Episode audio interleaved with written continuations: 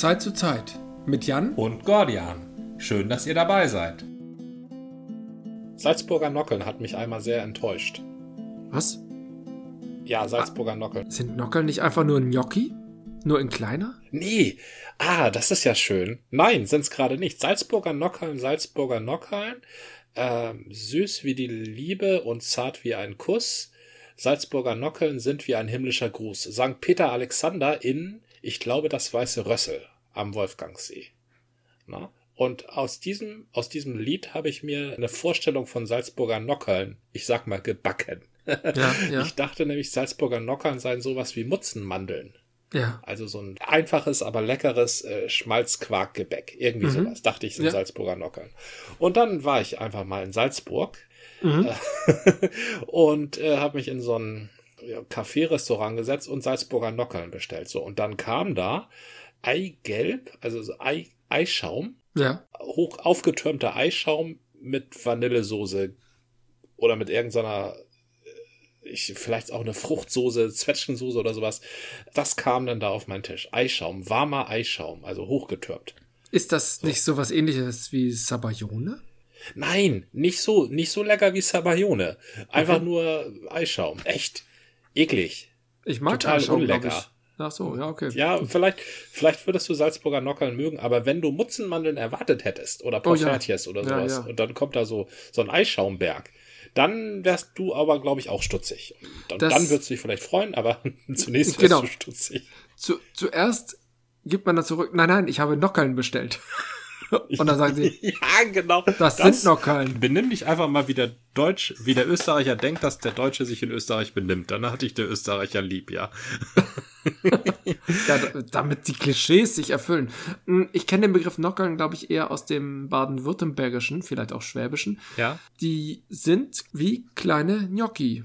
Und ich Ach. glaube, die stammen auch ursprünglich aus äh, Italien und wurden Ja. dann begrifflich eingedeutscht. Da merkt man auch, dass man Gnocchi nicht mit G spricht, obwohl es mit G geschrieben wird. Das ist ja ein häufiger Fehler.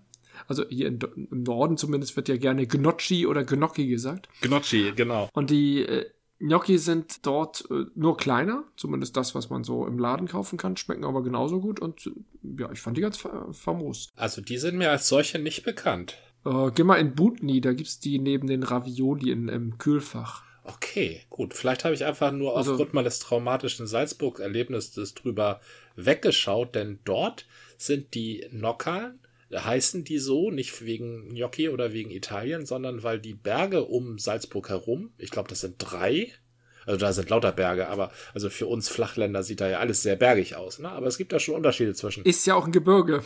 Richtig, genau. Und die Berge um Salzburg herum, das sind dann eben drei und die heißen Nockerl. Ach so. Und weil, weil dieser, dieser Eischaum-Boff äh, eben so drei Spitzen hat, sind das dann eben die Salzburger Nockerl. Ja. Ach, das ist ja gemein. Da verwirren sie ja alle. Ja, und da bin ich auf einen 50 Jahre alten Werbechanson reingefallen. Ich glaube, auf der anderen Seite des Sees war dann das Schwarze Rössel und die waren sogar Konkurrenten. Schwarzes Rössel, weißes Rössel, das erinnert mich wieder an das Gasthaus zum tänzelnden Pony, aber das nur am Rande. Das ist in Bre und das hatte, glaube ich, ähm, Monopol, oder? Ich glaube, da gab's keine gegnerische, kein gegnerisches Gasthaus, da hast du recht. Es gab keine Alternative. Apropos Monopol. Uns treibt es tatsächlich auch in einen Kurzurlaub. Ja, erzähl. Wir werden, ich, ich bin da ja immer am Hin und Her überlegen. Ich glaube ja, dass, also, mir fehlt das. Ich muss mal raus. Und wir hatten versucht, Dänemark zu nehmen, aber dann war das alles so unsicher und dann haben wir das doch nicht genommen. Und dazu entschieden, wir wollen ans Meer, wir Ja. wollen in ein Ferienhaus, wo ich das Gefühl habe, da kann nichts passieren ja, wollen einfach mal frische Luft, Luft uns um die Nase wehen lassen. Das ist auch ganz schön, um irgendwelchen Allergenen ein bisschen auszuweichen und vielleicht auch ein bisschen im Städtischen und einfach mal rauszukommen. Und bei allem Für und Wider denke ich, nee, das Risiko ist nicht groß, aber das mentale Risiko, hier zu bleiben, ist irgendwann, das nennt man gerne mal Lagerkoller. Irgendwann Mhm. wird es zu viel und man muss da raus. Und das letzte Mal waren wir draußen im Harz im Oktober 2020. Mhm. Das Risiko gehen wir ein und jetzt haben wir uns tatsächlich dazu durchgerungen. Leider hatten wir hin und her überlegt und abgewogen und sollen wir dies, sollen wir das, Hotel lieber nicht. Und dann nach dem ganzen Hin und Her waren dann doch etliche Wohnungen schon belegt, Mhm. haben aber eine ganz schöne Wohnung für drei Tage gefunden. Das ist irgendwie, finde ich, genau die richtige, der richtige Start. So einfach mal rauszukommen, dann halt nur, dann eben nur für drei Tage. Ja. Also ich habe ich hab Und ganz viel. Ich freue mich darauf. Ich, ich, ich kann die Freude auch nur unterstützen.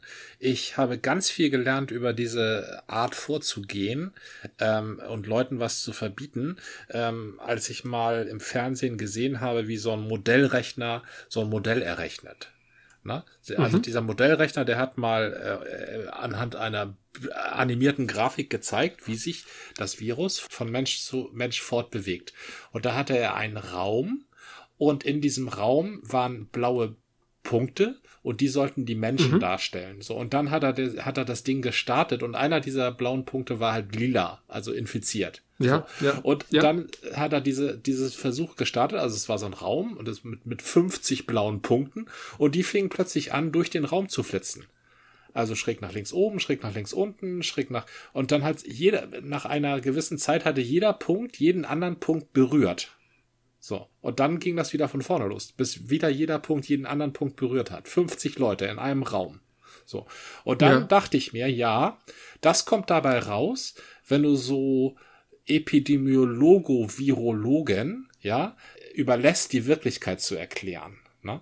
Denn die Idee, dass so Menschen miteinander umgehen, also äh, sagen wir mal eine Party haben oder pff, im Fußballstadion oder sonst was sind, ähm, kann auch nur einer kommen, der nie sonderlich viel mit Menschen zu tun hatte, weil er Gottverdammt nochmal sein ganzes Leben in der Uni verbracht hat und nie zu Partys Ach, eingeladen nee, wurde. nee. Doch, weil diese Nein, nie- also gerade Partys ist ein schönes, nein, nein, nein, nein, nein, Partys ist ein schönes Beispiel. Also Fußballstadion, glaube ich, bin ich bei dir, die, da bewegst du dich nicht viel, sondern bleibst primär erstmal an deinem Punkt und Ja. in der Pause vielleicht. Ja. Aber auf Partys versuche ich mich tatsächlich doch im Laufe der Party, klar, ich habe meine Hut und bin da primär, aber guck mal auf die Tanzfläche, guck mal in den Raum XY, oh nee, wie hier wird geknutscht, da bin ich dann vielleicht nicht so intensiv, weil da will ich ja nicht stören. Aber, oh, hier ist die Küche, da gibt's ja leckere Sachen, dann gehe ich wieder in den Raum. Doch, natürlich bewege ich mich Nein. von Ja, du, X be nach Y ja, nach du Z. bewegst dich. Ja, das stimmt. Du bewegst dich von X nach Y. Aber nicht jeder bewegt sich die ganze Zeit von X nach Y und trifft jeden Einzelnen. das stimmt. Es ist Ja. auf jeder Party da ist dann da, da gibt's dann die Clique in der Küche und die Clique, die am Pool steht und die, die in der Garage sich das Auto zeigen lässt und aber die, die sich in der Garage das Auto zeigen lässt, von denen stellt sich dann nicht nach nicht einer an Pool und der nächste setzt sich in die Küche, während aus der Küche einer in die Garage geht und sich das Auto zeigen lässt. So laufen Partys einfach nicht. So laufen Menschen nicht, wie diese doofen Kugeln. Das ist, was ich sagen wollte, ist, man sollte Soziologen daran setzen und Psychologen, die erklären, wie sich Menschen treffen und wie Menschen wieder auseinandergehen. Aber nicht Epidemiologen, die Menschen so als kleine Kugeln darstellen, die nach dem Algorithmus triff bis, triff in den nächsten 60 Sekunden so viele andere blaue Kugeln wie möglich, weil so keine Party funktioniert. Auch kein Konzert, auch keine Disco. Mm. Ja, beim Konzert würde ich schon sagen, doch, da will ich mal nach vorne, dann bleibe ich eher hinten, dann bewege ich mich. Oh, ich will mal mehr sehen, ich will mal einen anderen Winkel, ich wechsle mal. Da, da gibt es die, die stehen bleiben und es gibt die, die, wie, wie ich, äh, sagen, oh, lass mal woanders hingehen. Ich will noch mal einen anderen Winkel, ich will mal einen besseren Sound, wie auch immer.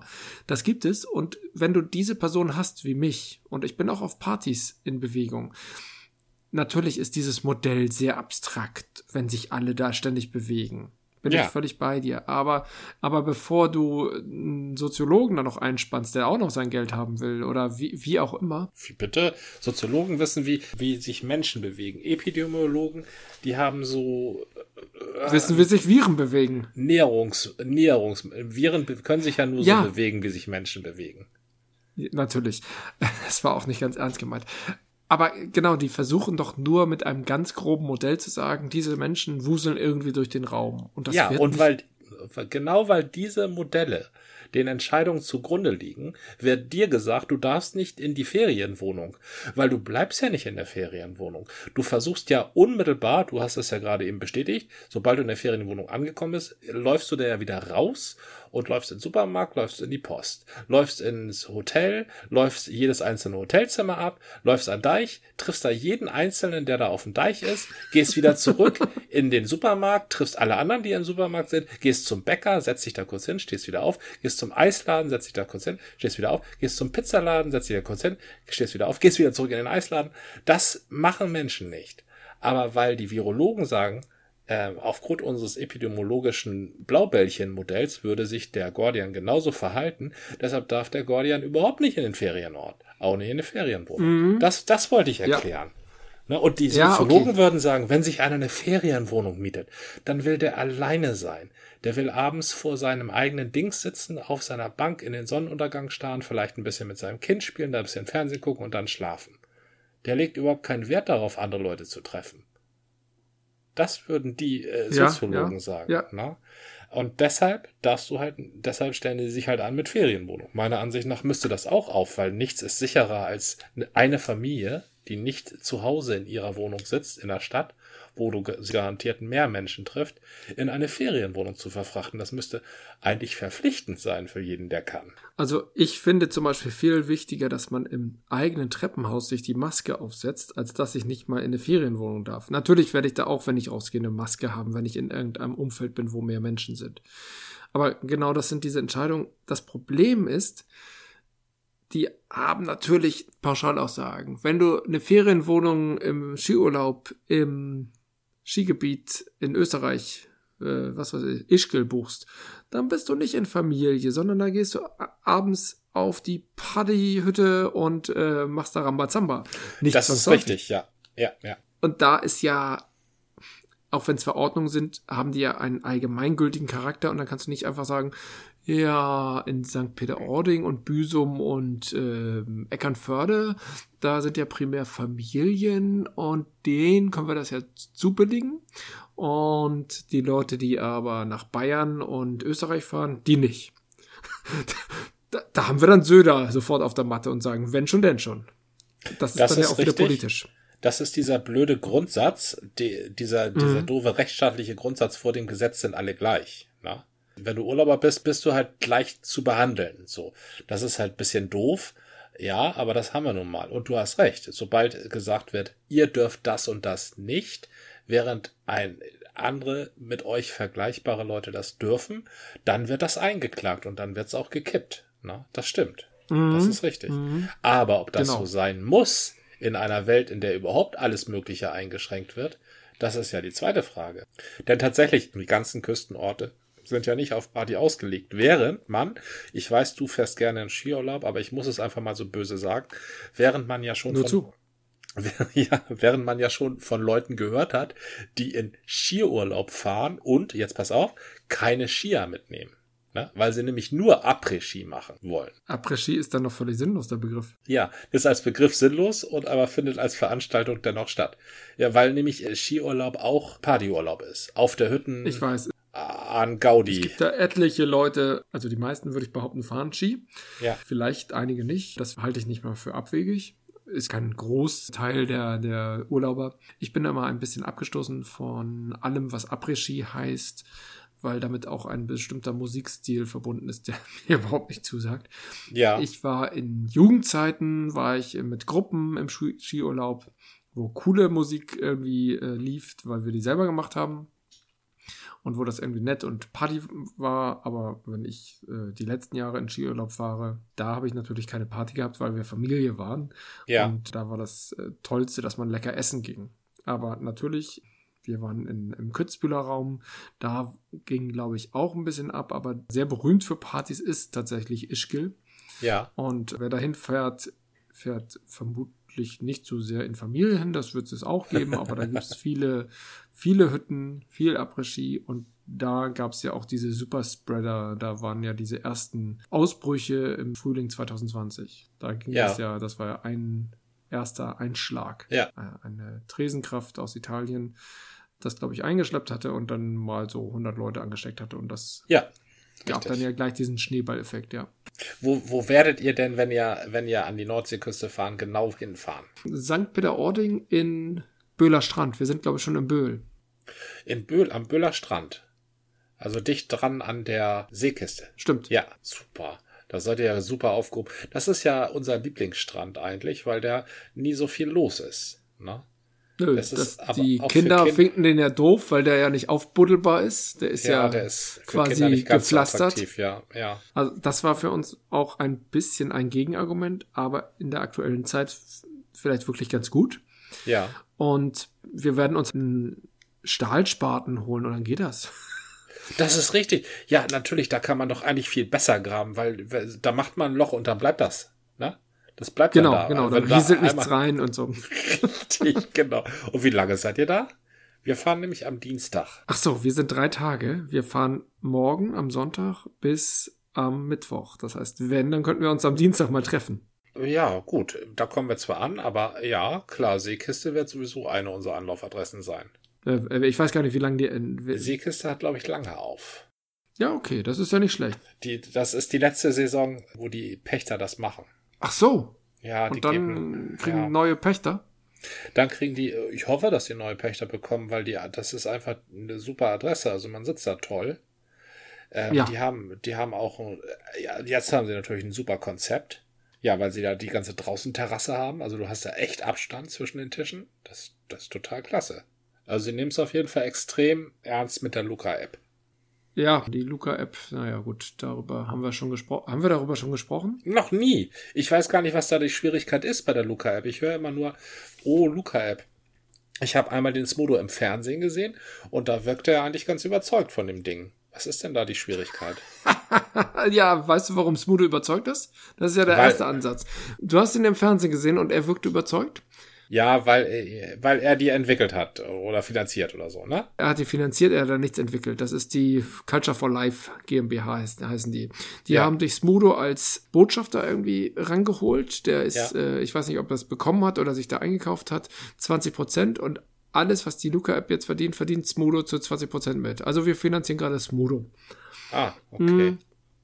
Das ist so eine schwierige Gesamtsituation, von der jeder einzelne Aspekt kritisch ist. Dann wird immer nachgebessert und immer gesagt, ja, wir kümmern uns und die Politik ist natürlich immer in einer Situation, irgendjemand hat sich darauf gestürzt und irgendjemand hat das gehypt und alle spürten plötzlich den Druck, weil das an so prominenter Stelle propagiert wurde.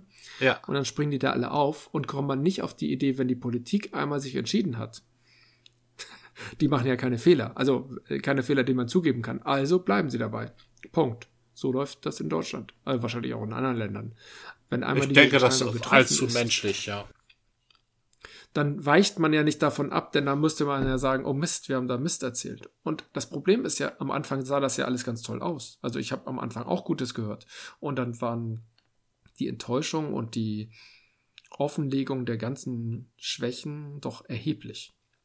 Ja. Aber naja, jetzt muss man die Luca-App halt nutzen, weil das verpflichtend ist, was ja auch wieder darum eine Frechheit ist. Irgendwo hieß es, nein, nein, das ist doch keine Pflicht. Doch, jetzt ist es Pflicht. Ohne Luca-App keine Chance. Ja, das ist richtig. Obwohl ich habe da auch mit dem äh, Zettel ähm, bezahlen können, wollte ich gerade sagen. Weil mein Handy ist offensichtlich zu alt, als dass die Luca-App da ähm, zuverlässig drauf läuft. Ja, aber jetzt sagen sie, du musst dann ins Touristenbüro und musst dir so einen Dongle holen.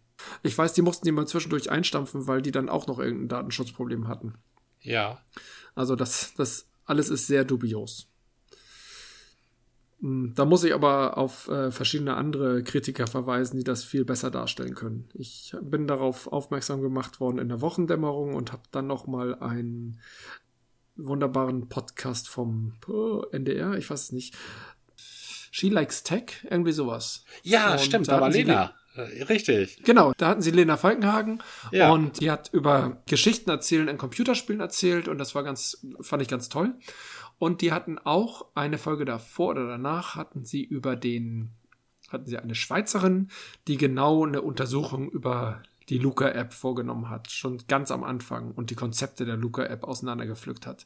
Ja. Und das fand ich auch sehr gut dargestellt. Und später ging dann noch eine Code-Analyse rum und natürlich das Geschäftsgebaren. Und das war alles sehr, sehr kritisch. Na, klasse. Also schon wieder kein, äh, ähm, kein ähm, geschlossenes, gutes Rezept zur Rettung der Welt. So ein Mist. Die Corona-Warn-App könnte ja jetzt ganz viel ermöglichen, weil die ja auch ein Check-in erlaubt. Jetzt müsste nur Ja. noch die Politik sagen, das, was die Corona-Warn-App ermöglicht, reicht uns aus. Ja. Der, der Ansatz der Politik oder der Verordnung ist ja, die Restaurants müssen die Adressen der Gäste, der Kunden aufnehmen und äh, aufbewahren, vier Wochen. Und die Corona-Warn-App speichert ja gerade nicht, weil das der Ansatz ist, aber du würdest genau über diesen QR-Code ähm, eine Information bekommen, wenn etwas in einem Laden passiert ist. Und dann würdest du, würdest du informiert werden als Nutzer der Corona-Warn-App, Ja. dass du betroffen bist und dich melden sollst. Das heißt, Ja. dir wird die Verantwortung auferlegt und nicht dem Gesundheitsamt, die dich äh, nachverfolgen. Jetzt sind wir wieder bei den Epidemiologen, die Ja. sagen, das ist, das ist genauso effektiv, wenn nicht sogar effektiver. Und da kenne ich die Argumentation nicht. Da muss ich einfach sagen, weiß ich nicht. Und ob man nicht vielleicht doch Soziologen fragen sollte, weiß ich auch nicht. Ich fand es zumindest interessant, die Argumentation, die um diese, auch nicht nur um die Luca-App, sondern um diese Art von Apps, die ja alle das so machen müssen, weil es so die Verordnung sind.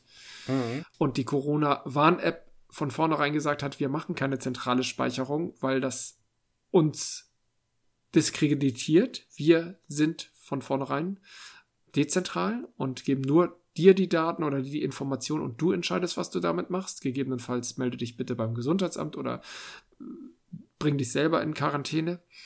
Dann würde das auch ausreichen unter der Voraussetzung oder dem Wissen über die Gesundheitsämter, die ja gar kein hartes Quarantänemanagement betreiben, sondern nur einmal am Anfang dir sagen, so, du bist übrigens jetzt in Quarantäne und dann muss dir ja auch geglaubt werden. Gehst du einkaufen? Gehst du im Park? Sagst du, scheiß drauf? Das geht ja auch alles. Ich weiß nicht, ob ich es immer noch mache, aber die Gesundheitsämter, die rufen dich an. Unter deiner Ja, ja. Hausnummer. Ob du da bist.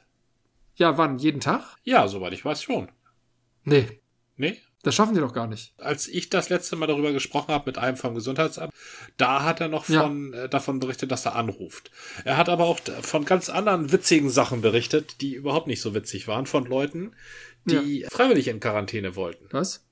Na, also er ist in eine Firma gekommen, da, ja, es ist, es ist in eine Firma gekommen, ähm, da wo ein, wo ein Fall war und sollte herausfinden, wer sich da alles hätte anstecken können. Ne? Ja. Bei, dem, bei dem Fall. So, und dann kam heraus, dass ähm, der, ähm, der Fall, also die, die Person, ähm, quasi mit, obwohl die Person selbst nicht davon berichtet hat, hat plötzlich jeder Mitarbeiter der Firma gesagt, ja, mit dem habe ich, mit dem rede ich jeden Tag. Mit dem stehe ich jeden Tag am Kaffeeautomaten. Mit dem stehe ich jeden Tag an, in der Kantine. Mit dem äh, fahre ich mit dem Bus zur Arbeit. Mit dem fahre ich im, im, im Sharing-Auto von der Arbeit. Und auf einmal hat die ganze Firma behauptet, alle 400 Leute, ja, also der könnte mich angesteckt haben, weil klar, natürlich. Mit dem habe ich jederzeit Kontakt und musste die ganze Firma in Quarantäne auf äh, Geschäftskosten. So. Und das, äh, ja, so, sowas hat er mir berichtet. Und dann hat er so einen ganzen Ach, Betrieb ja. zugemacht wegen einem Verdachtsfall. Oder Krankheitsfall. Ja, genau, wegen einem Krankheitsfall. Das muss ein Krankheitsfall gewesen sein, ja? Ja, das wollte ich sagen. Das kommt dabei heraus, wenn du den Leuten das überlässt, äh, das freiwillig zu machen.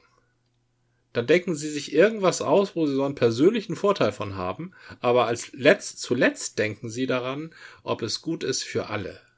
Daran denken sie zuletzt. Es kann sein, dass sie einen persönlichen Vorteil davon haben und es ist gut für alle. Das ist aber mehr so eine zufällige Koinzidenz. Aber in allererster Linie tun sie, was gut für sie ist. So, und das ist das, das ist das Menschenbild, mit dem die Corona-Warn-App nicht arbeitet, weil die wahrscheinlich wieder von irgendwelchen Menschenfreunden entwickelt wurde. Und ich glaube, diese Luca-App mit, oder das Prinzip mit, du kommst hier nur rein, wenn du deinem Handy sagst, dass du hier drinne bist. Und, und sonst kommst du nicht in dieses Restaurant. Das ist ein realistischeres Menschenbild. Und was der Böhmermann da gemacht hat, mit äh, dem den QR-Code vom Zoo Münster ins Internet stellen, damit irgendwelche total super originellen Soziopathen das einscannen, das ist ja nichts anderes als Darth Vader auf den Meldeschein zu schreiben oder Biene Maya. Das ist total lustig und originell, ja, aber es bringt die Gemeinschaft als solche nicht weiter. Nee, aber es zeigt, dass dieses System so nicht funktioniert. Ähm, Wenn du asoziale Ärsche hast, wenn du aso asoziale Ärsche hast, dann funktioniert das nicht. Aber dann funktioniert die Corona, Rona Warmeck auch nicht. Na, aber hattest du mir nicht gerade gesagt, dass das ein realistisches Menschenbild ist, asoziale Ärsche? Ja, das ist, ja, das stimmt, das ist es ja. Gut, aber das ist, das ist ein sehr Dann origineller funktioniert ja Gedanke. gar nichts. Nein, Ja. aber das ist, das ist ein sehr origineller Gedanke, den der Böhmermann da gehabt hat. Ja klar, und das unterstützt halt nur das Menschenbild. Vorsicht vor Menschen. Na, Nee, wenn also wenn du ein System schaffst, dann musst du es so schaffen, dass es diese Probleme möglichst minimiert. Und ich würde sagen, die Corona-Warn-App ist zumindest nicht angreifbar in dieser Form, aber natürlich kriegst du die Info, oh, ich bin mit einem Infizierten in Kontakt gekommen, ich müsste was tun, aber, und da kommt genau der Punkt, tust du was. Aber dann ist genau der gleiche Punkt, bleibst du zu Hause, wenn du in Quarantäne gesetzt wurdest. Und wenn du nicht ans Telefon gehst, weil du gerade irgendwie im, Spaz im Park spazieren gehst und unter Leute gehst oder sonst wo, kannst Ja. du auch noch sagen, oh nee, da habe ich geschlafen. Oder kommt da sofort die Polizei und prüft, ob du zu Hause bist.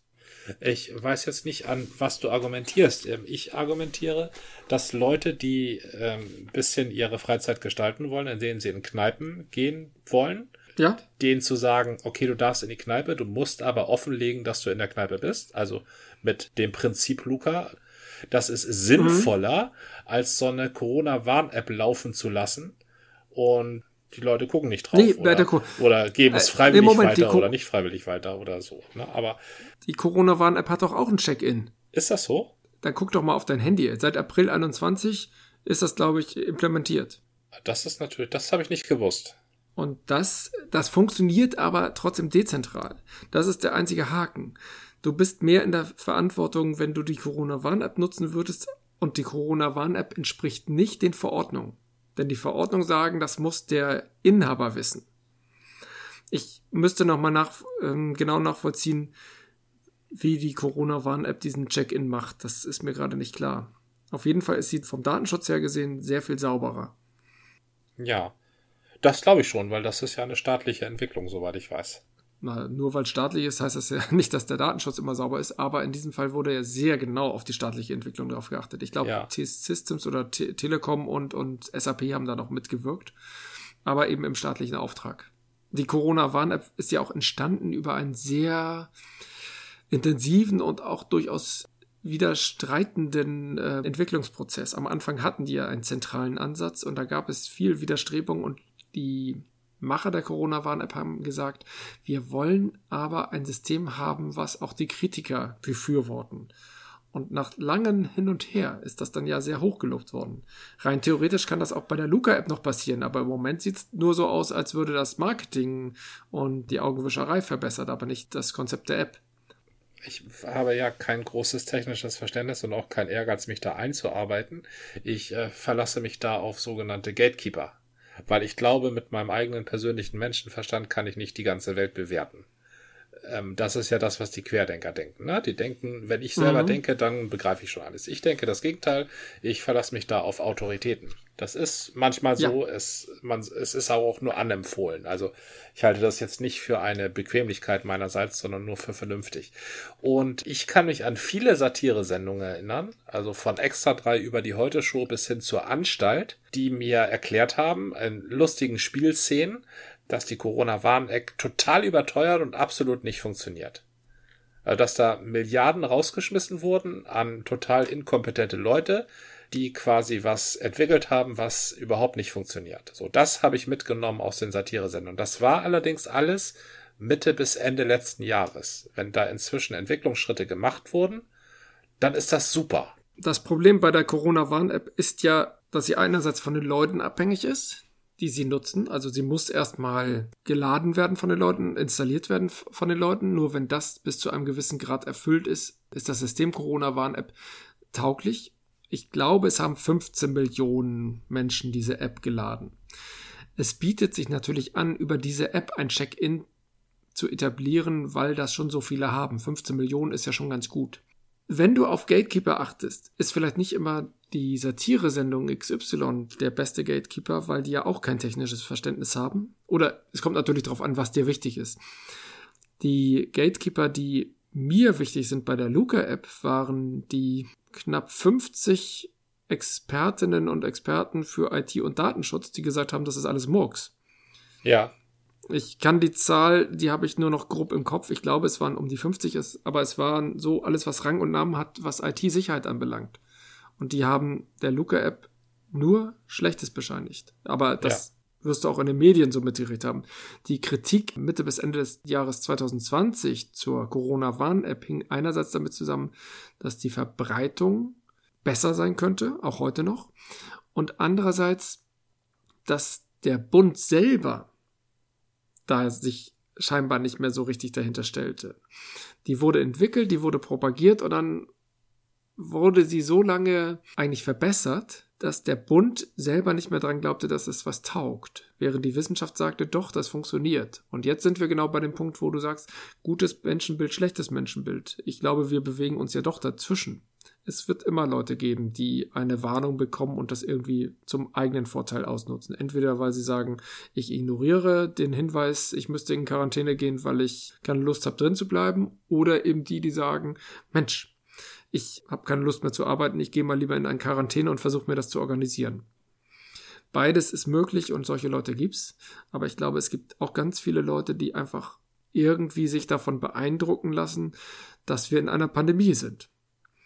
Das wird nicht besser, wenn die Pandemie durch wirre Regeln oder unstete Verordnungen, die immer mal wieder verändert werden und nicht immer nachvollziehbar, den Leuten madig gemacht wird. Diese Halblockdowns, die wir seit 2020 eigentlich immer haben. Immer so das ja, das nicht und auf jeden Fall nie radikal. Mhm. Die Corona-Warn-App mit dieser Check-in-Funktion auszustatten, bietet großes Potenzial, aber die Politik stürzt sich auf die nächste App, die irgendwie erfolgsversprechender ist oder gerade gehypt wurde, weil Smudo für die spricht. Und plötzlich waren sie alle drauf und wenn man erstmal auf dem Zug sitzt, will man ja auch nicht wieder abspringen. Der fährt ja schon. Ja, aber dasselbe gilt doch für die Corona-App. Na, die war doch eine Eigenentwicklung, die, also wirklich eine vom Bund beauftragte Entwicklung, die bestimmte Kriterien erfüllen soll, aber nicht die Kriterien, die wiederum deren Verordnung entspricht. Das ist ja auch ein Paradoxon. Es wird eine App entwickelt, die den Datenschutzvorstellungen entspricht, damit sie akzeptiert wird. Und dann wird gesagt, sie ist erstens nicht verpflichtend und zweitens äh, entspricht sie aber nicht unseren Verordnungen. Jetzt werden Verordnungen weiterhin erlassen, die etwas anderes erfordern. Also wird eine App eingebracht und die ist dann plötzlich verpflichtend. Ja. Schwupp. Wo, wo am Anfang natürlich gesagt wurde, nein, nein, das ist nicht verpflichtend. Jeder kann das machen, wie er will. Ja, von wegen. Ähm, also ich finde das Politikerbild, das seien irgendwelche Leute, die sich von Smudo beeindrucken lassen und dann ihr eigenes Prinzip unter den Tisch fallen lassen und das halte ich für ein bisschen einfach. Ich weiß auch nicht, wo das herkommt. Von mir, ähm, meine Erfahrung. Ja, aber du berätst doch selber Politiker. Also bei dir melden sich doch ja. Politiker, äh, Politiker melden sich doch bei den Beamten und fragen, äh, kann ich das so machen? Ähm, und oder wenn die Politiker das nicht selber machen, machen es ihre Referenten. Die verlassen sich, die, die schalten doch nicht Twitter an und treffen eine Entscheidung. Die, die fragen ihren Referenten, wie sieht's denn aus? Und der geht in die Behörde und da werden ihnen die Behördenmitarbeiter was erzählen. Oder ist es nicht mehr so? Mhm. Das ist auch immer eine Frage, was, wer ist lauter? Und viele Leute haben diese Anne Will-Sendung auf, offenbar gesehen. Ja. Nicht nur Politiker, sondern eben auch viele Berater. Und die Politiker haben immer Angst, vor der Masse.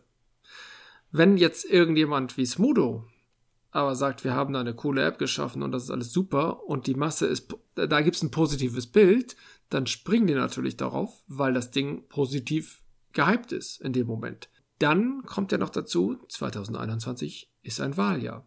Und diese Wahl, die hat das ganze Dreivierteljahr seit Beginn die Politiker beeinflusst, wie sie mit den Leuten umzugehen haben und was sie den Leuten zumuten können. Und da ist eine App, für die ein populärer Musiker wirbt, der auch ganz smart darüber kommt, natürlich sehr viel besser als blöde Zettel ausfüllen oder irgendeine App, die kein Schwein kennt. Und die Corona-Warn-App, hast du völlig recht, hat im Laufe des Jahres 2020 immer mehr Schaden genommen, weil sie am Anfang sehr, ich sag mal nicht Geburtswehen, aber die Entwicklung war agil. In dem Sinne, dass man genau geguckt hat, was können wir den Leuten zumuten, was brauchen wir, was wollen wir den Leuten zumuten? Wie kriegen wir möglichst viele Leute an diese App ran? Diese Fragestellung gab's. Und warum wurde sie unzutreffend beantwortet? Das würde mich ja mal interessieren. Welche Fragestellung? Was können wir den Leuten zumuten? Wie bringen wir die Leute dazu, so zu agieren mit der App, wie wir wollen, dass sie agieren? Da muss doch irgendein Soziologe gesessen haben und gesagt haben, ja, dann müssen wir es so und so machen und dann passiert das. Die Soziologen haben bei dir doch vorhin eigentlich einen guten Ruf gehabt. Ich weiß nicht, ob es Soziologen waren und wer da alles dran gesessen hat. Soziologen haben bei mir vor allen Dingen einen Ruf, weil die mir ständig nur unangenehme Sachen erklären. Die stellen, erklären mhm. mir ständig nur, äh, die, die präsentieren mir ständig nur unangenehme Statistiken, aufgrund derer ich mich schlecht fühle. Wahrscheinlich auch zu ja. Recht. Die erklären mir von meinen, von meinen, äh, ich, von der Familie meines Bruders, die im Osten lebt, die vierköpfig ist, ist einer Nazi. Weil mhm. jeder vierte Ossi ist Nazi. Und die erklären mir, wenn ich mit zwei meiner, zwei befreundeten Pärchen Abend, zu Abend esse, ne, mit zwei befreundeten Pärchen, dann schlägt einer von den anwesenden Männern seine Frau. Ne, weil jede dritte Frau in der Beziehung ja. Gewalterfahrung macht. Das erzählen mir Soziologen seit Jahren. So. Aber und das glaube ich auch alles so. Obwohl mhm. mein Augenschein anders ist. Aber wenn es einmal darum geht, ja, wenn es einmal darum geht, die Gesellschaft vor einer tödlichen Pandemie zu retten, dann erzählen die Soziologen plötzlich entweder Mist oder gar nichts. Und ich glaube, die erzählen momentan gar nichts. Eigentlich müssten die Soziologen die ganze Zeit im Fernsehen sitzen und sagen, folgende Menschen, nämlich rothaarige Menschen mit Brille, halten sich nicht an die Pandemie-Regeln. Wenn Sie die nochmal gesondert ansprechen, auf diese und jene Weise, die brauchen die Ansprache in Englisch und mit vielen Bildern, dann würden die das auch kapieren und würden sich besser an die Pandemie-Regeln halten und dann hätten wir da schon keinen Hotspot mehr. So, das müssten, also das würde ich eigentlich erwarten. Genau dieser Punkt ist auf jeden Fall in Hamburg aufgetaucht. Ja. Hamburg hat sehr schnell gesagt, wir wollen nicht die Pandemie irgendwie runterbrechen auf die Bezirke oder auf die Stadtteile. Wir sind ja eine Einheitsgemeinde, deswegen geben wir unsere Daten nur für ganz Hamburg raus. Damit wollten sie Diskriminierung und eine hm, Verächtlichmachung bestimmter Viertel vorbeugen und sagen, nee, wir sind hier eine Einheitsgemeinde, wir stehen alle äh, dahinter. Und hat die Wirklichkeit ignoriert. Denn mhm. natürlich gibt es Viertel, in denen viele Menschen wohnen, die nicht so gut Deutsch sprechen oder, oder eben auch lesen oder die Regierungssachen nicht so annehmen und sich da nicht so informieren, die andere mhm. Kanäle nutzen mhm. und deswegen in so einer Informationslücke blieben. Ja. Was dazu führte, dass erst, ich glaube im April die Politik auf die Idee kam, es gibt einige Viertel, die ganz kritisch sind. Ich glaube auch erst aufgrund von parlamentarischen Anfragen. Kleine parlamentarische Anfragen ist ja irgendwie so ein, so ein Mittel der Opposition, die ja. nach konkreten Vierteln gefragt hat, von denen ja. schon ein offenes Geheimnis rumging, dass die eine viel höhere Inzidenz oder eine viel höhere Erkrankungsquote haben als andere Viertel. Und ja. erst dann kam man auf die Idee, das ist nicht eine Diskriminierungsinformation, die kann es auch sein, aber das muss man begleiten und nicht verschweigen. Ja. Sondern damit müssen wir umgehen. Da gibt es ja. Viertel, die sind mehr in einer Bubble von wenig informierten Leuten oder beziehen ja. irgendwie ihre Informationen auf, mehr auf der Straße oder sonst was, brauchen mehr Bilder, was du gerade gesagt hast, brauchen andere Sprachen ja. und genau. müssen anders kontaktiert werden. Man ja. muss auf die Leute zugehen, wie sie sind und das muss man akzeptieren Richtig. und einfach sagen, das ist so. Und das brauchte in Hamburg allein, wo man denkt, ja, die sind so, naja, ist auch so, so ein Gerücht, die sind so weltoffen, weltgewandt und immer ganz patent, ne? Die sind ja. sie nicht. Das braucht ein Jahr. Ja. Zu und das verstehen, dass das Verschweigen eine Katastrophe ist. Ja. Absolut. Ja. Und stattdessen haben wir äh, Epidemiologen mit ihren verdammten blauen Punkten, ja, die in einem Raum überall hingehen in einer bestimmten Zeit. Also genormte Menschen, die keine Diversität, keine Individualität, keine Unterschiedlichkeit, keine Buntheit, nichts, was unsere Gesellschaft abbildet. Lauter äh, blaue Punkte, die sich total identisch ähm, verhalten. Und das ist mein Kritikpunkt. Da ist zu wenig Soziologie, zu viel Epidemiologie. Ja, bin ich bei dir. Trotzdem ja. die Epidemiologen wollen ja auch nur damit ausdrücken, wie sich das Virus verbreitet bei einem gewissen Modell. Und dieses Ja. Modell wird gewählt, weil man kein besseres hat. Weil man keinen Soziologen ransetzt. Ja, das ist das Gleiche. Wir hatten den Monat Ramadan, da ver verhalten sich riesige Bevölkerungsschichten, ähm, haben plötzlich einen völlig anderen Lebensrhythmus. Das ist Ja. von der Versorgung, wann gehen sie einkaufen, über wer ist mit wem überhaupt zusammen in einer Wohnung, wie lange, wann, Mhm. ne? Das, das ist eine, da, da, da, da, da ist dann plötzlich ein Riesenbereich, von dem man sogar weiß, dass er dasselbe tut. Vorhersehbar. Vorhersehbar. Ja. Aber da wird nicht mitgearbeitet, weil das nicht anzusprechen ist. Das ist unsoziologisch.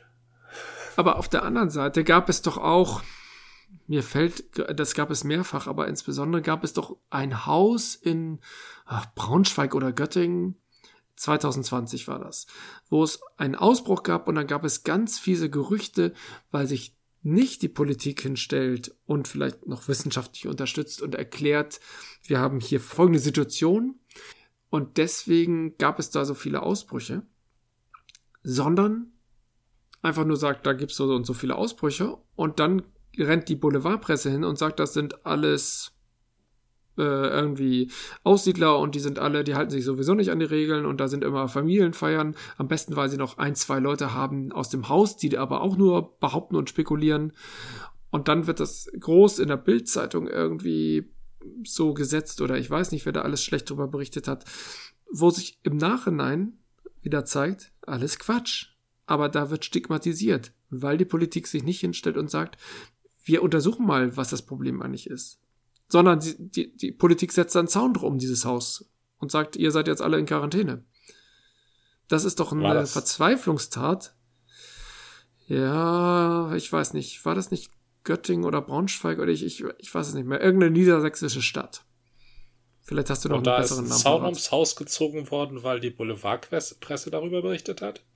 Nein, da ist ein Zaun darum gezogen worden, um eine Quarantäne einzufordern. Ah, okay, Da wurde das ganze klar. Haus in Quarantäne gesetzt aufgrund von schon der Situation, die war kritisch, aber es wurde nicht mit den Leuten gere- geredet und es wurde den Leuten ganz massiv unterstellt, wie die alle so gegen die Quarantäne verstoßen haben, entweder aus Mutmaßung oder aus von Behauptung von Einzelnen. Und später gab es da welche, die sagten, das stimmt gar nicht und das war so und so. Und das ist auch alles nachvollziehbar. Du konntest dich ja im Hausflur ganz, die Übertragung im Hausflur ist ja total leicht. Du gehst da durch, die Aerosole bleiben da drin stehen, solange nicht gelüftet wird und dann Ja, läufst du da durch und dann musst du wird. keine, genau. Also du musst ja lüften. und das hat man denn, ja, wer, wer lüftet im Hausflur? Alle Leute sagten, in den Räumen, in denen man lebt, musste man lüften. Das Treppenhaus und der Hausflur waren nie ein großes Problem. Und das ist natürlich in großen Hochhaussiedlungen ein Problem. Wenn da ein Infizierter durchs Treppenhaus geht, lässt er überall Aerosole zurück. Der Fahrstuhl ist immerhin in Fokus geraten und es wird immer gesagt, immer nur einer rein und die, dann bitte. Fahrst die Fahrstühle sind riskant, ja. Es kann auch Ja. irgendwann, kann auch nicht jeder mehr durchs Treppenhaus gehen, aber Treppenhäuser, nee, sind nicht so riskant. Nee. Doch, darüber. Nee. Genau das ist, das habe ich Nee. gerade erst gehört.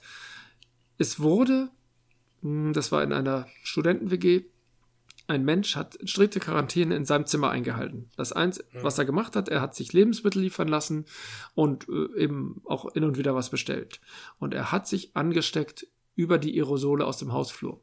Weil er eben nicht die Maske aufgesetzt hat, als er mal kurz die Tür aufgemacht hat. Und nicht, weil er ja da jemanden die Tüte abgenommen hat, sondern sich die Tüten und Pakete vor die Tür hat stellen lassen, dann die Tür aufgemacht, Sachen reingeholt und dann ist eine halbe Minute die Tür auf und da sind die Aerosole reingekommen und haben ihn infiziert. Genau das kann passieren. Solange da nicht gelüftet wird, Da habe ich genau das Gegenteil gelesen. Also diese Anekdote kenne ich nicht, aber ähm, da muss ich wohl nochmal nachlesen. es kann ja auch sehr gut sein, dass es eben nicht immer passiert. Ja. Also die Garantie, dass du dich infizierst, ist ja sowieso nie gegeben. Aber das, dieses Beispiel habe ich jetzt gehört. Die Probleme, die ich aus den Hochhäusern kenne, sind halt die Fahrstühle. Auf jeden Fall. Für manche einen ist das natürlich gut, wenn er möglichst viele Treppen geht. Aber du kannst es nicht unbedenklich jedem zumuten, also gerade Eltern und Gebrechlichen, nicht äh, Treppen zu gehen. Die müssen einen Fahrstuhl. Und dann sind das meist Völlig so klar. einmal ein Quadratmeter Fahrstühle und da ist dann, ja, da kannst du auch gar so lange kannst du gar nicht die Luft anhalten. Das, das, das sind Nein, die da, da musst ja. du auf jeden Fall eine Maske tragen. Das ist völlig klar. Nee, auch Masken helfen da nicht mehr. Also äh, irgendwann ist die Keimlast in so einem Mini-Fahrstuhl, da hilft dir keine Maske. Und die werden ja auch nicht gelüftet, ne? Fahrstühle haben ja keine Richtig, Lüftung genau. meistens, oder? Genau. Mhm. Ja, nur so eine Druckluftlüftung. Aber ich fürchte, es ist schon sehr spät. Ja, völlig richtig. Wir, wir, ich weiß auch nicht, warum wir schon wieder von der Pandemie reden. Es ist das Okay. Thema unserer Zeit. Ja, ja, eigentlich äh, können wir nicht langsam damit durch sein. Na gut.